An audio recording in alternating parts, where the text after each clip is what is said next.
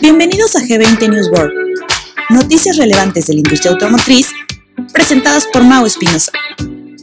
Comenzamos. Hola amigos, ¿cómo están? Bienvenidos a este podcast de la semana 51 eh, News, G20 News World. Vamos a platicar, este es un programa especial, está creado la penúltima semana del año, eh, semana de Navidad, Navidad, año, eh, y la última semana va a ser Navidad, Año Nuevo. Pues antes que nada, unas excelentes fiestas para todos donde estén pasando. Y lo otro es para terminar de conectar todo lo que hemos trabajado en los últimos podcasts. Esta semana no vamos a hablar de noticias, pero vamos a hablar de lo que tu equipo debería estar haciendo, sobre todo tu equipo gerencial, tu equipo de liderazgo, al arrancar el año, que lo debes de tener a la vuelta de la esquina.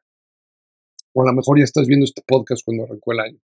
Pero es importante hablar de, estos, de, este tema. este tema viene de uno de nuestros programas que es LET, LET de lógico, emocional y táctico, parte de nuestros programas de liderazgo que tenemos, que trabajamos con muchos líderes a nivel mundial.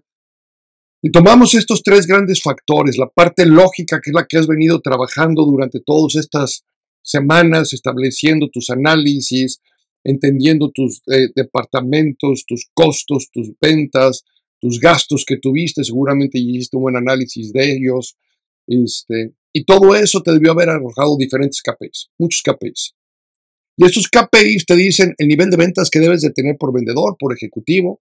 Seguramente te dirá también si tienes tus departamentos de mecánica, el nivel de horas que debe de vender este, tu, tu mecánico, las horas que tiene que trabajar, el nivel de refacciones que tenemos que tener, la relación entre uno y otro en seminuevos, cuál es la relación de autos usados a autos nuevos, todos estos KPIs que son muy interesantes y son fundamentales en toda la preparación. Toda esta parte es la parte lógica del negocio, el plan, tu estrategia de mercadotecnia, toda la administración financiera que vas a tener, eh, toda la administración operativa, todos esos niveles de sistemas, procesos, etcétera, que tienes que ir acomodando uno por uno esa parte lógica, al día de hoy no debe de haber duda que ya la tienes. Esa ya, es más, tanto la tienes, está aprobada y está repartida entre los gerentes, aceptada. Y ahora viene la parte interesante del plan.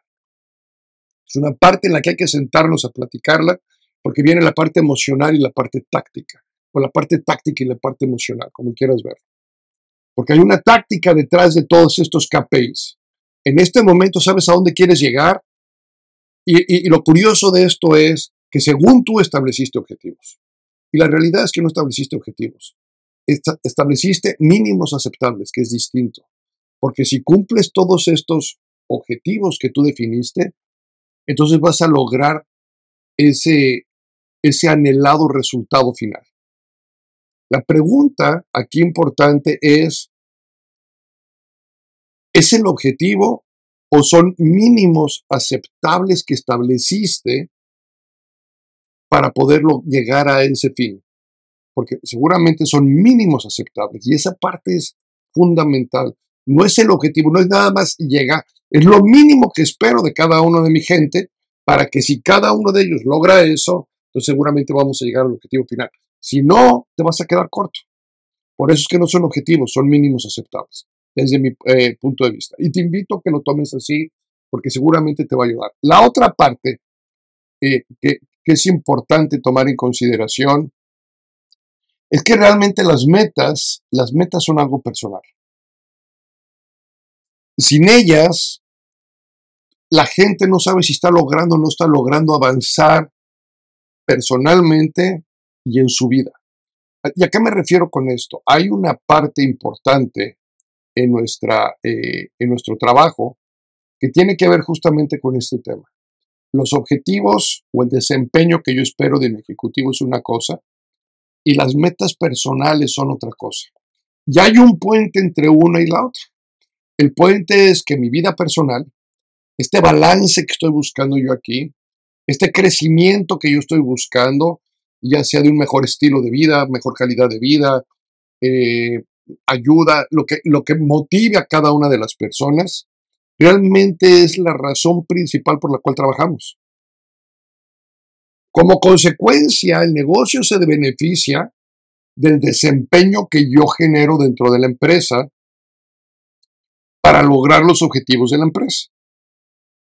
Si no existe esta conexión entre entendimiento de desempeño, objetivos y metas personales, entonces la gente se siente amarrada a esto y no empieza a encontrar el significado de este lado de acá. Entonces es bien importante entender que las metas sí son algo personales, es algo que, que debemos de trabajar con ellos y poder hacer ese vínculo entre el objetivo de negocio, la meta personal, o el objetivo de negocio y la meta personal, como quieras ver el puente que estamos tratando de trazar aquí.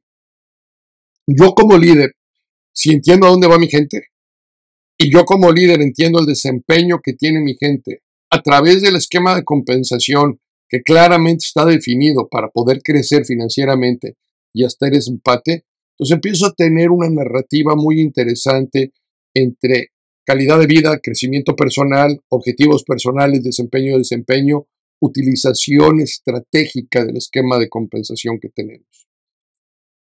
Y esa narrativa y esa estrategia empiezan a funcionar.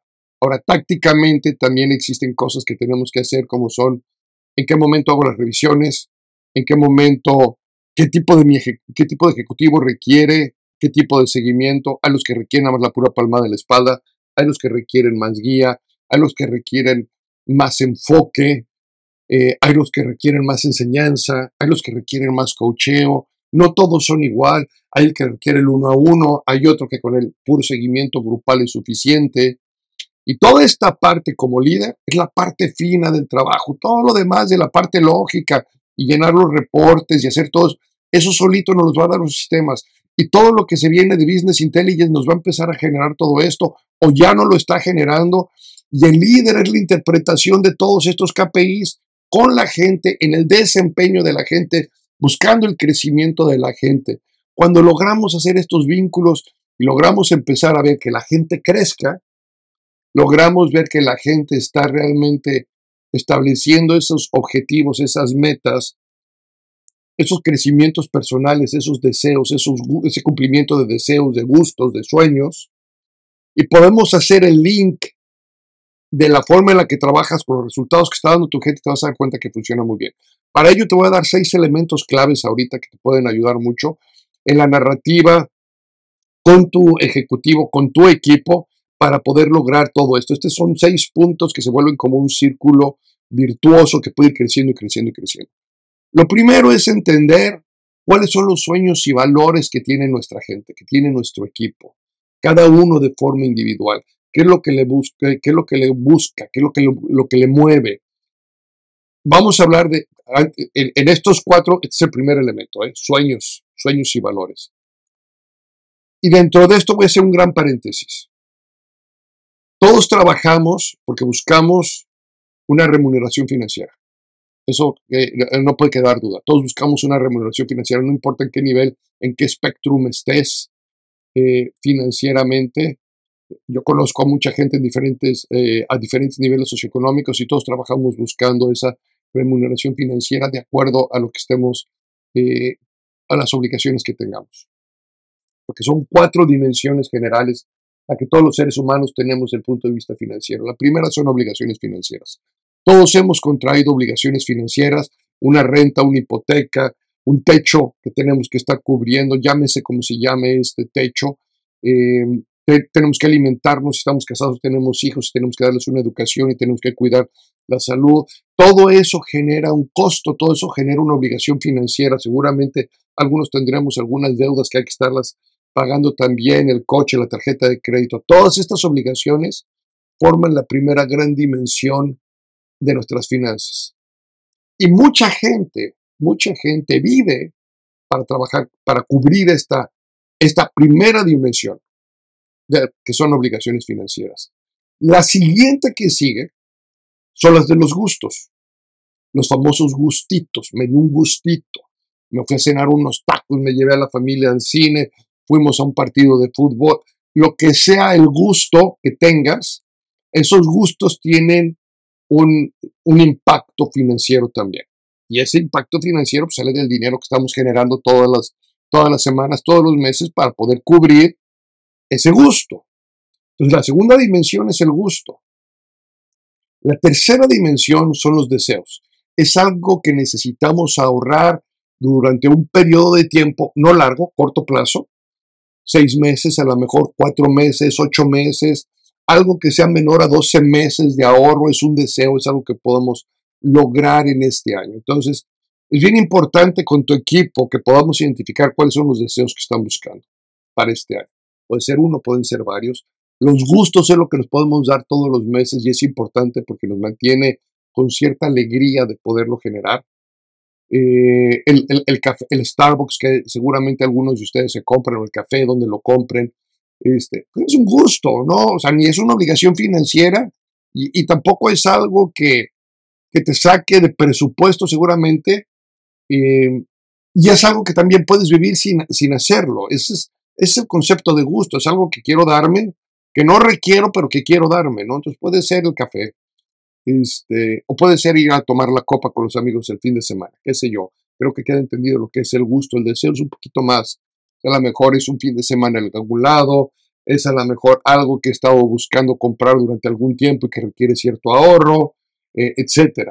Y el sueño, finalmente, el sueño es algo que, que realmente soñamos y que realmente hay que trabajar y para la diferencia, dicen por ahí, entre un sueño y una realidad es establecer una, un plan de trabajo. Entonces, convertir sueños en realidad es establecer un plan de trabajo, escribirlo, platicarlo, comprometerte y decirte cuáles son los puntos claros que hay que hacer para llegar ahí. Entonces, cuando yo quiero cumplir sueños, porque es muy interesante cuando tu empresa, más allá de cumplir metas, cumple sueños de su gente, quiere decir que todos tus objetivos y el desempeño que están generando es lo suficientemente fuerte, sólido y bueno para lograrlo. Dicho eso, yo les decía que de los seis pasos que vamos a platicar ahorita, el primero son sueños y valores. ¿A dónde quiere llegar tu gente? Cada uno de ellos de forma personal. ¿Cómo este próximo año, que inicia en un par de semanas, debe de ser la plataforma de ese sueño? ¿Qué es lo que tenemos que empezar a poner a un lado cada uno de los colaboradores, incluyéndote a ti seguramente, para que cumplas ese sueño en un año, año y medio, dos, tres, cuatro, cinco, no importa, tienes que tener un plan y tienes que empezar a poner esa parte financiera a un lado que te ayude a lograr ese gran sueño.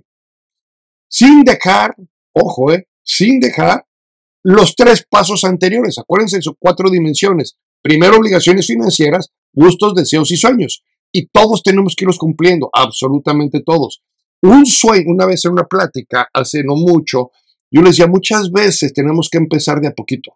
Y tenemos que decir, ok, vamos cumpliendo nuestras obligaciones financieras. Esas no debe de haber pierde. Tenemos que cubrir obligaciones financieras y empezarnos a quitar el estrés financiero que cargamos mes tras mes, tras mes, tras mes. Y ese puede ser un sueño. Y ese es un sueño que se puede cumplir muy rápido si identificamos cuáles son nuestras obligaciones financieras, identificamos cómo nuestro esquema de compensación, estamos hablando ya de táctica, ¿eh? Cómo el esquema de compensación cubre esas obligaciones financieras para que de esas obligaciones financieras podamos pasar luego a cubrir gustos. Y luego podemos ponernos nuestro primer gran deseo. Fíjense bien, ¿eh? Mi primer gran deseo es tener tres meses consecutivos, iba a decir cuatro, tres meses consecutivos cumpliéndome gustos. O sea, cubriendo mis obligaciones financieras, primer escalón, segundo escalón, gustos. Tres meses consecutivos que podemos identificar. Yo como gerente a mi equipo decir, estás logrando tus, gustos. Ya lograste tus obligaciones financieras, gustos. Luego me voy al siguiente trimestre. El siguiente trimestre empezamos a buscar los deseos. Quiere decir que sigo cubriendo mis obligaciones financieras, sigo cubriendo mis gustos, pero ahora ya estoy poniendo un dinero aparte para empezar a cubrir mis deseos y logro cubrir un deseo en el segundo trimestre. Primer trimestre fueron tres meses consecutivos logrando gustos, segundo trimestre lograr un deseo. O, de otras palabras, en el primer semestre del año, tener por lo menos tres meses consecutivos o cuatro, mínimo tres meses consecutivos, logrando gustos y un deseo. Quiere decir que si logré mis tres meses consecutivos logrando un gusto, logré el deseo de tener esos tres meses consecutivos y además uno más, quiere decir que yo llego a mi segundo semestre ya embalado con un mindset distinto, ya traigo un mindset donde dice, puedo cubrir mis obligaciones financieras, no tengo ningún problema, me queda claro en mi cabeza, Número dos, número dos, estoy cubriendo gustos de forma consecutiva. Número tres, ya cubrí un par de deseos. Ya puedo empezar a soñar qué es lo que estoy buscando. Ahora sí ya puedo poner esos sueños, porque ya empecé a, aprender cómo llevar una vida financieramente más sana. Y para eso hay que tener los formatos de seguimiento y estarlo apuntando, etc. La segunda parte, ¿eh? la segunda parte, la segunda etapa en estos sueños y valores, una vez que se establecen, eso que voy a tener estos sueños y valores, la segunda etapa son las emociones y deseos. Un sueño sin el deseo y la identificación de la emoción que nos va a dar, se queda simplemente acá. No va a generar nada. Yo puedo estar muy motivado a hacer algo, pero no puedo estar inspirado. La emoción es lo que te inspira. La emoción es el fuego interno que te va a hacer levantarte esa media hora antes. El dejar de jugar con el celular X tiempo para podérselo dedicar a planear. El poder detenerme un poco en, mi semana, no en el día, ¿eh? en la semana a reflexionar qué me está funcionando, qué no me está funcionando, qué cambios tengo que hacer, qué cambios no tengo que hacer y empezar a llevarlo con mi equipo. Mi equipo me va a seguir a mí como líder. Mi equipo va a aprender de mí como líder. Mi equipo va a querer dar o no dar resultados también por mí como líder. Cuando tienes un mal líder, es muy fácil, es muy fácil renunciar al resultado. ¿Por qué? Porque te contagia. Cuando se analiza la gran mayoría de la gente que renuncia, y esto lo, da, eh, lo, dan varios estudios también, eh, nos dice que la gente primero renuncia al jefe y luego a la empresa. Es el jefe el que ya no me interesa seguir, es el que no me hace sentir bien en mi trabajo. Mi trabajo me sigue gustando y la razón de eso es que vemos que mucha gente cambia de empresa a empresa con el mismo trabajo. Quiere decir que el trabajo les gusta o el trabajo les satisface de alguna forma, el jefe no. Porque el jefe no está pidiendo contagiar, el jefe no está viendo por ellos, no les está ayudando a crecer. El jefe no es un líder. Cuando eres un líder, tú entiendes esas emociones y esos deseos de ellos y las tuyas por hacerlos crecer. Y entonces, ahora sí, volteamos a ver las metas.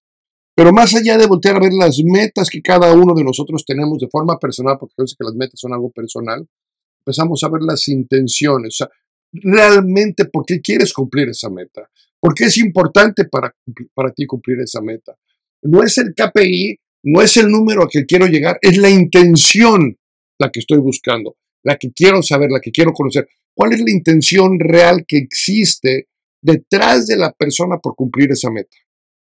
Y entonces sí, teniendo estos tres primeros elementos, yo como líder tengo una plataforma para poder crear, como cuarto punto, mi estrategia. Una estrategia de persistencia, esfuerzo y atención dirigida. ¿Cómo puedo asegurarme que mi gente mantiene esa disciplina o esa persistencia por lograr su meta? Y la forma más fácil es haber identificado la intención. Si yo identifique la intención, yo puedo motivar a mi gente. Acuérdense que motivos o motivación viene de la palabra motivos, acción. Motivar. ¿Cuál es el motivo para generar una acción? Yo quiero mantener a mi equipo motivado, tengo que entender cuáles son los motivos personales de cada quien para que generen esta acción de desempeño por acá, para lograr el resultado del objetivo y como consecuencia logren sus metas personales. El enfoque de mi gente está en sus metas personales, en la intención de tener un mejor estilo de vida, porque este estilo de vida se lo da el trabajo. El estilo de vida te lo da el trabajo. Tú cumples tus objetivos, tú cumples con el desempeño que se te está pidiendo y entonces la relación directa es a un mejor estilo de vida. Yo como líder puedo apoyar a mi gente, motivar a mi gente entendiendo estos motivos personales que tienen, entendiendo cuáles son los motivos, porque estos motivos van a generar la acción y por eso se llama motivación. Yo quiero tener a mi equipo motivado, motivos, acción, motivos, acción, motivos, acción. Y esto también a mí me ayuda para poder mantener un nivel de, esfuerzo y mi atención está totalmente dirigida a qué?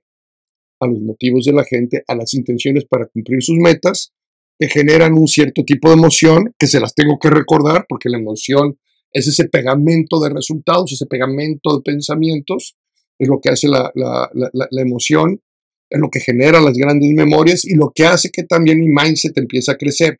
En la medida que yo empiezo a recordarle a mi gente todos los logros que van teniendo, entonces el mindset empieza a cambiar a un mindset más triunfador, a un mindset donde entiendo que el trabajo dirigido por mi líder, por mi gerente, por mi jefe, es para una mejora. Entonces, si mi líder, mi jefe, mi gerente, como le queramos llamar, llega con una nueva iniciativa, ¿qué crees que va a pasar con el equipo? Cuando ya se dio cuenta que ha estado logrando y logrando y logrando resultados, emocionalmente está conectado, tú llegas con cualquier iniciativa de cambio y tu gente te va a reaccionar rápido. En cambio, cuando todas las iniciativas de cambio que hemos hecho tienen una plataforma lógica exclusivamente, la gente la cuestiona. Por eso la parte emocional y táctica es muy importante. Ok, entonces teníamos sueños y valores, emociones y deseos, intenciones las metas, la estrategia. Y eso empezamos a medir ahora sí el desempeño o comportamiento personal. ¿Por qué es importante este desempeño o comportamiento? Porque el cambio, principalmente en cualquier forma que lo veas, un cambio organizacional, un cambio personal, empieza en el comportamiento, empieza en el entendimiento. Cuando yo cambio mi comportamiento, empiezo a cambiar mis resultados. Cuando yo empiezo a cambiar mi mindset, empiezo a cambiar mis resultados. Cuando trabajo con mi desempeño, mis resultados empiezan a resultar. Y cuando esto lo tengo organizado en mi empresa, entonces el cambio se vuelve viral, como si fuera un virus, porque se empieza a contagiar. Las emociones se contagian, los KPIs no se contagian, los reportes no se contagian, el estado financiero no se contagia, pero el comportamiento, las emociones, el mindset, ese sí se contagia. Y cuando yo tengo a dos o tres funcionando con un comportamiento positivo, con un mindset positivo, empezamos a contagiar. Pero lo mismo pasa con el negativo. ¿eh? Lo mismo pasa con el negativo. Y cuando el negativo es fuerte y no tenemos nada que lo contraponga, mi estrategia automáticamente me falla. ¿Por qué? Porque no estoy trabajando nada desde estratégicamente, tácticamente, desde la perspectiva emocional porque al final es la gente la que está trabajando y la gente la que te va a dar resultados. Entonces, cuando yo empiezo a medir esto, los resultados empiezan a dar. Y una vez que se dan los resultados, que sería el sexto punto, ya identifiqué los resultados, documento los resultados y empiezo a demostrar el cumplimiento de sueños, como seguramente están viendo ahorita en la pantalla, salir estos tres seis puntos, donde empieza con sueños, emociones, intenciones, estrategias, desempeño, resultados, y empieza el círculo. Yo tengo que demostrarle a mi gente que sus resultados, sus resultados es el cumplimiento de sus sueños. Y tengo que enseñarles cuál es la liga de estas metas personales con los objetivos del negocio. Entonces, mi trabajo como líder, estamos hablando de mi trabajo como líder, es poder traducir metas organizacionales en metas personales.